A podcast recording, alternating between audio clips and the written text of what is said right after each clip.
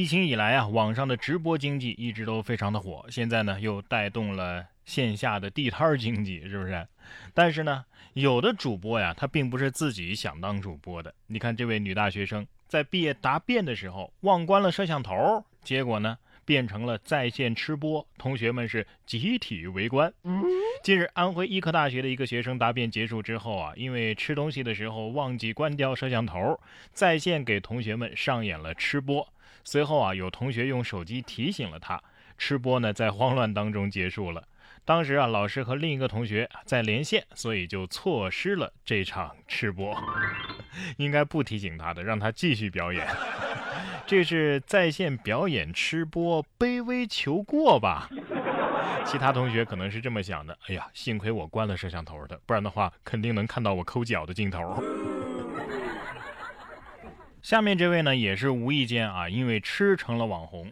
六月三号，在重庆，一名小男孩和姐姐在街边询问烤串的味道，哎，这么一个视频在网络上走红了。四号的晚上，姐姐带着小男孩再次来到街边，并且和小男孩说呀：“你想吃什么拿什么，我请客。”小男孩欢快地吃着烤串。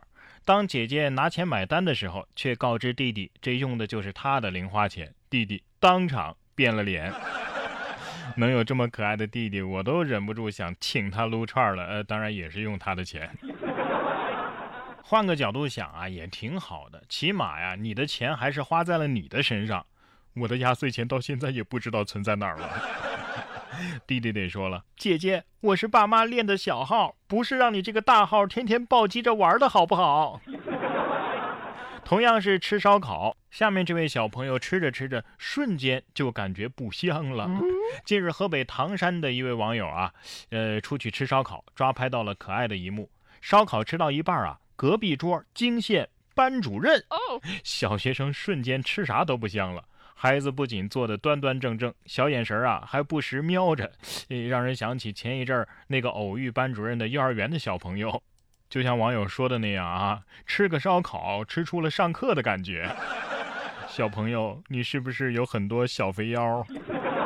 看双手叠放在桌子上的姿势，感觉瞬时啊，你都能举个手回答个问题。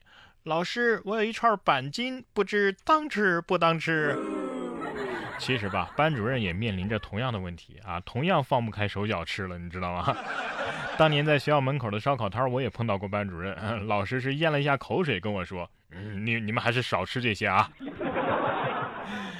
我真的觉得有时候当老师啊是一件非常幸福的事情，因为当老师啊有很多当老师才能够体会到或者是感受到的趣事儿。你看下面这位老师啊，数学老师就在网上分享了有趣的一幕。这是六月四号的时候啊，一场数学考试开始没多久，一个小男孩啊就低着头，两只小手啊不知道在课桌下面翻着什么。老师以为他在作弊呀，悄悄走近一看，原来啊他是在。查字典，哇！网友笑翻了。老师，我觉得这应该不算作弊，毕竟他考的是数学课。然后呢，考语文的时候可以用计算器吗？数学的精髓就在于每个字儿你都看得懂，但是连在一起就是不知道说的是什么。语文老师这个时候可以趁机告诉全班同学，再次证明啊，我们语文是各科的基础，所以我的作业一定要认真写。下面这位物理老师啊，也有哎独特的技能啊，能够徒手劈砖，学生的表情也是亮了。六月二号，云南红河的一位物理老师在课堂上表演徒手劈砖。视频当中的老师呢是红河弥勒第四中学物理老师，叫张辉。张辉张老师介绍说呀，这劈砖呢是对当天新课教学的一个导入，说可以用动量定理来解释这种现象。哎，表演之后，果然学生们的兴趣啊非常的高涨。嗯，我学会了，明天就可以出去摆摊练杂技，是吧？现在当老师的门槛啊，真的是挺高的，十八般武艺你都得会呀。学生看完之后，情绪是高涨了，心里纷纷暗想：嗯，以后我再也不敢在课堂上捣乱了。这要是一掌劈下来，是不是？下面这位成都的网友呢，分享的这个趣事儿啊，我不知道家长本身的心态到底是，反正是有点复杂。为什么这么说呢？这位博主他的孩子呀，平时考试呢，一般都是考倒数第一啊，这一次呢，他的孩子回来之后啊，兴高采烈地告诉他：“我有一个好消息，还有一个坏消息。你想听哪一个？好消息是什么呢？他自己考了倒数第二名啊，不是倒数第一了。坏消息，嗯，还是没有考及格。这简直是让人哭笑不得呀！”有网友感慨：“嗯，不错啊，家长和孩子的心态都挺好的。哎，快乐最重要嘛。”哎呀，我的烦恼就完全不一样啊！我当年呢一直都是考倒数第二，挺好吧？可是有一次考倒数第一，那孩子拉稀了，我就篡位了。考倒数第一，有一次考了一个倒数第二，就是一个好消息。我觉得这个很像咱们国足啊啊，赢一场菲律宾就得吹上天。哎呀，或者说像有一些这个保级的球队啊，那些天天为争冠苦苦打拼的球队，永远都体会不到保级成功的喜悦。那能怎么办呢？啊，还不是自家的宝宝，是不是？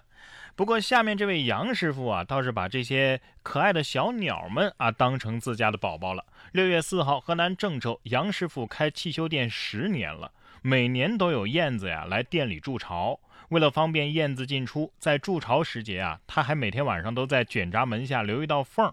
他说呀，他家里啊有十九窝的这个燕子，大约有一百只燕子在此孵出。今年呢是大燕子来，明年呢就是他们的孩子来。这老人们不都说嘛，啊，燕子在家里筑巢啊是会带来福气的。